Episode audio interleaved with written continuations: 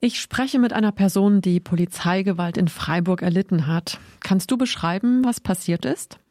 Ja, vor 20 Tagen sind ein Freund und ich denselben Weg wie immer von zu Hause gelaufen und haben etwas getrunken. Wir sind in der Innenstadt herumgelaufen, etwa vier Stunden lang, und kurz nach zwölf wurden wir von einem Polizeiauto mit vier Beamtinnen angehalten und zwei von ihnen stiegen aus, um uns zu kontrollieren. Sie führten eine Kontrolle durch, also guten Tag, guten Tag, dies, das, und wir werden kontrolliert.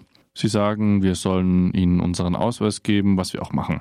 Dann sagen sie, wir sollen ihnen unsere Handys geben, was wir auch machen. Die Polizistinnen sprechen über das Telefon in der Hand, aber nach zwei Minuten sagen sie, die Handys seien gestohlen und ich und mein Kumpel zeigen den Ordnungskräften Fotos auf dem Handy, die uns zeigen. Aber sie sagen weiterhin, es sei gestohlen und es folgt Gerede von den angeblich gestohlenen Handys. Danach kontrollieren sie mich am ganzen Körper, tasten mich ab. So überall, stehst du? Einfach mitten auf der Straße. Sie durchsuchen meine Hose und wir sträuben uns gegen die Berührung mitten in der Innenstadt. Es kommt zum Handgemenge. Ich werde auf den Boden gedrückt und habe den Fuß der Polizeikraft auf meinem Rücken. Einfach so. Danach wird mein Kopf zu Boden gedrückt. Und ich will mich wehren. Und dann kommt ein dritter Beamter aus dem Auto und drückt mit seinem Knie auf meinen Nacken. Deswegen brechen bei mir hier auf Höhe der Rippen einige Knochen. Sie drehen mir die Hände auf den Rücken und ziehen meine Arme nach hinten.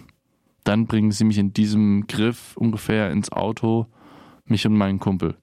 Wir fahren ins Polizeipräsidium. Dort halten sie mich von etwa halb eins nachts bis morgens um sieben ohne weitere Klamotten fest und dann lassen sie mich wieder gehen. Was mir wirklich in Erinnerung geblieben ist, ist, dass alle Beamten auf der Wache lächelten und mich angrinsten, als wäre ich eine, ein Tier. Ich weiß nicht. Als sie mich dann gehen ließen, bekam ich mein Handy und mein Geld nicht zurück. Und das Einzige, was ich kriege, ist ein Zettel, zu dem die Beamten sagten, dass ich ähm, einen Anwalt bräuchte, um meine Sachen wiederzubekommen.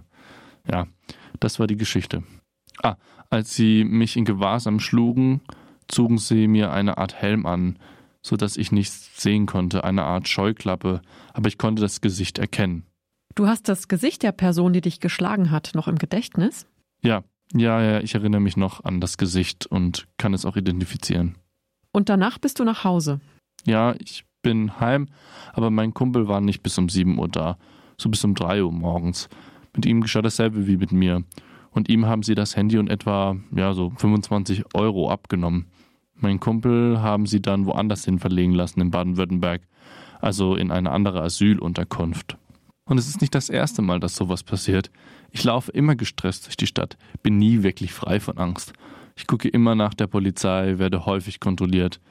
Es sind immer die Araber, das bin nicht nur ich. Schwarze Haare, das ist es. Was macht diese Situation mit dir? Also mir löst das wirklich einfach nur Angst aus. Ich meine, so kontrolliert zu werden. Und das ist überall in Deutschland so mit der Polizei. Ehrlich, ich habe es nicht wirklich verstanden, warum sie das machen. Was machst du als nächstes? Ja, ich mache nichts. Ich kenne niemanden. Ich habe keine Papiere. Ich schlafe in einer Asylunterkunft und die geben mir ein bisschen Geld für Essen und nur ein paar Kippen.